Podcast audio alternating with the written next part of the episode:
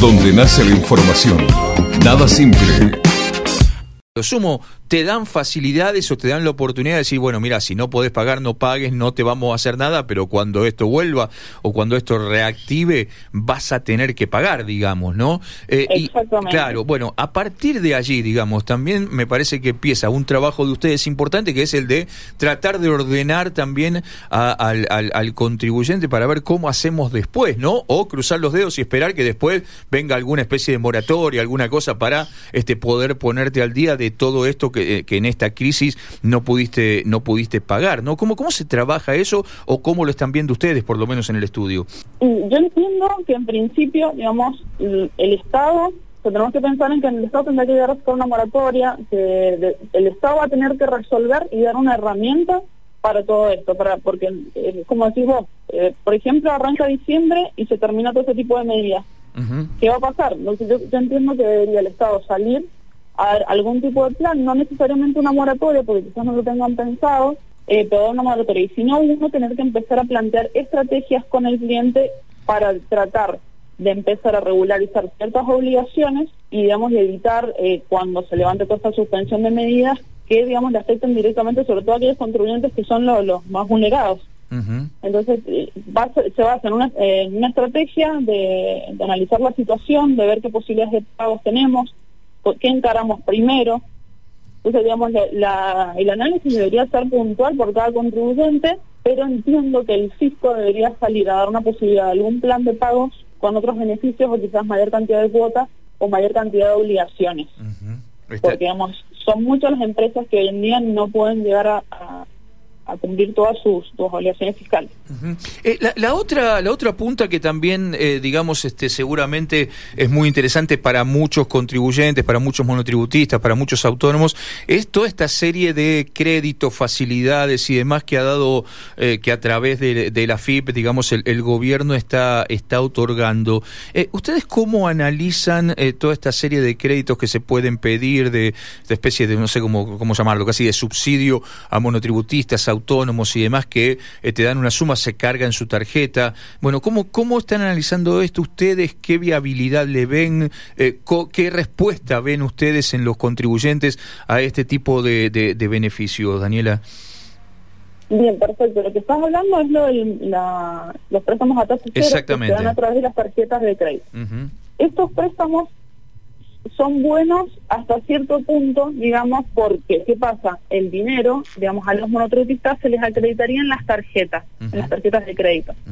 Si quiere decir, bueno, les, van a dar un cierto monto dependiendo de la categoría, este monto se acredita en la tarjeta, te dan un plazo de gracia de seis meses, puedes abonarlo en 12 meses, en 12 cuotas, sin interés. eso, eso es lo bueno porque, digamos, con la inflación que manejamos en este país, se termina licuando, digamos, con, con el paso del tiempo. Eh, esto está bueno hasta cierto punto, por, digamos, basándonos en que si el, el contribuyente necesita el dinero, por ejemplo, para asumir ciertos gastos personales que se pagan en efectivo, no puede, porque no reciban la tarjeta de crédito, ahí, digamos, tiene ciertas limitaciones. eh, esto, digamos, para nosotros llegar a ver si algún contribuyente lo necesita, vamos analizando, digamos, caso por caso, eh, las posibilidades que tiene. Eh, tenemos que también encarar el tema de aquellos contribuyentes que no manejan tarjeta de crédito, porque el, el Estado, digamos, también ha contemplado la posibilidad de darles un tiempo para que puedan obtener su tarjeta de crédito y que puedan acceder a este préstamo, para que todos estén en, igualdad de condiciones.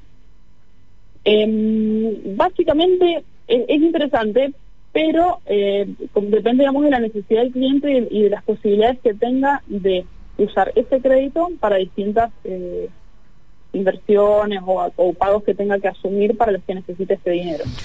Ahora, ustedes que tienen están permanentemente en contacto con, contribuyentes de los más diversos tipos, digamos, ¿no?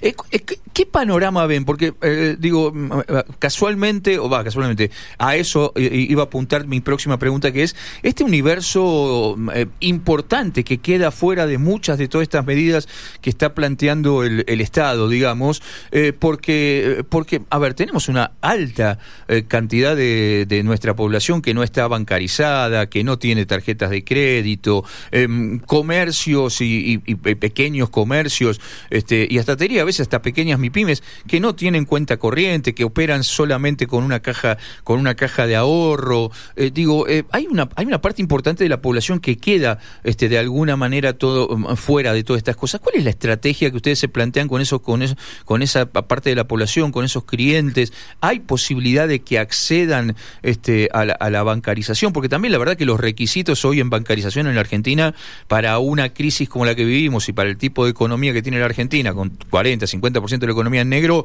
a veces son absolutamente inalcanzables, ¿no? Sí, y se, va analizando y, realmente vamos eh, sugiriendo estrategias dependiendo de, la situación. Pero hoy en día es muy difícil, como decís vos, porque hay que demostrar, digamos, una rentabilidad, hay, hay que demostrar que uno tiene capacidad de pago y eso en el, banco no te tiene, digamos, la ahí como decirte, bueno, listo, te lo presto, devuélvemelo en, unos días. Es complicado, es realmente complicado, uno tiene que plantear estrategias, tiene que, que analizar la situación en general y ver cómo podemos darle la posibilidad de que puedan acceder a un sistema bancario y si no, al principio tienen que empezar a operar, digamos, con todas las ventajas que ello implica. Eh, y más que nada en, esta situación de pandemia eh, donde todo se vuelve muchísimo más complicado. eh, nosotros, por ejemplo, si, nos basamos en lo que es la parte exclusivamente impositiva, fiscal, empezamos a ver qué tienen que priorizar, darle posibilidades de que puedan abonar, por ejemplo, sueldos, cargas sociales, que es lo, digamos, lo más delicado y que siempre sugerimos que paguen primero, y, tratar de, brindarle el mejor panorama posible, a, alivianarle toda esta carga fiscal, impositiva, administrativa, para que puedan, digamos, crecer en lo que empiezan a desarrollar en sus actividades eh, y darle, obviamente, si el banco pide cierta eh, documentación, ayudar a que el, cliente pueda llegar a eso. Eh, digamos, es es, bastante complejo, sobre todo hoy en día.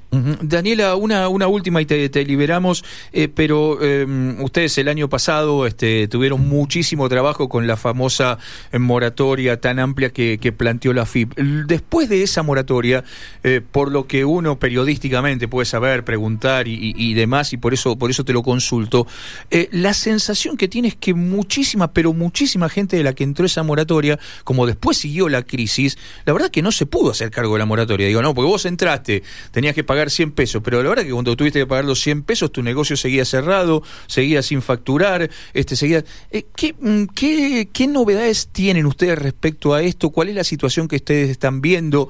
Que, mm, a ver, este, obviamente ustedes manejan más info que nosotros de, de AFIP y todas esas cosas. Eh, ¿qué, ¿qué, es lo que se habla? ¿Qué es lo que se ve eh, con, este, con estos casos que, por lo menos, puedo decirte, periodísticamente a mí me aparecen por todos lados? Y nosotros acá lo que vemos es la necesidad urgente de que el Estado salga a brindar otra posibilidad de pago, eh, que salga a, dar un cierto alivio, porque ¿qué pasa? Se le cae el plan al contribuyente y sigue teniendo la deuda. Claro.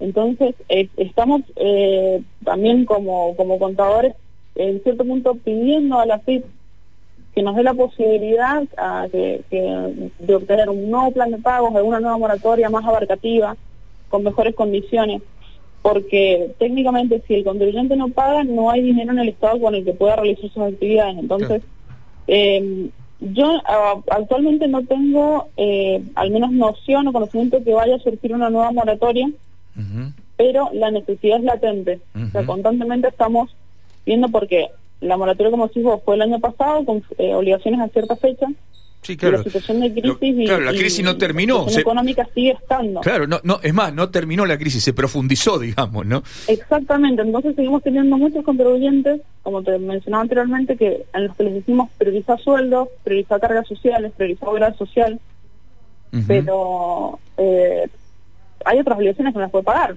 Entonces, es necesario que el, Estado salga, porque eh, es lo que también venimos hablando hace un rato, entonces, se elimina la suspensión de juicios eh, y sigue siendo mucho más grave la situación para los contribuyentes. Claro, claro. Y van a seguir cerrando empresas y se va a seguir complicando la situación. Entonces, el Estado tiene que salir a dar una mano en esta situación. y, lo, veo muy necesario y es algo que debería estar, digamos, ya hablándose en los pasillos, porque si el Estado no sale a dar una mano, la economía va a seguir empeorando y se va a seguir profundizando esta crisis. Está, está clarísimo. Daniela, mil gracias, eh, un cariño grande y buen fin de semana. Bueno, muchas gracias a ustedes. Donde nace la información. Nada simple.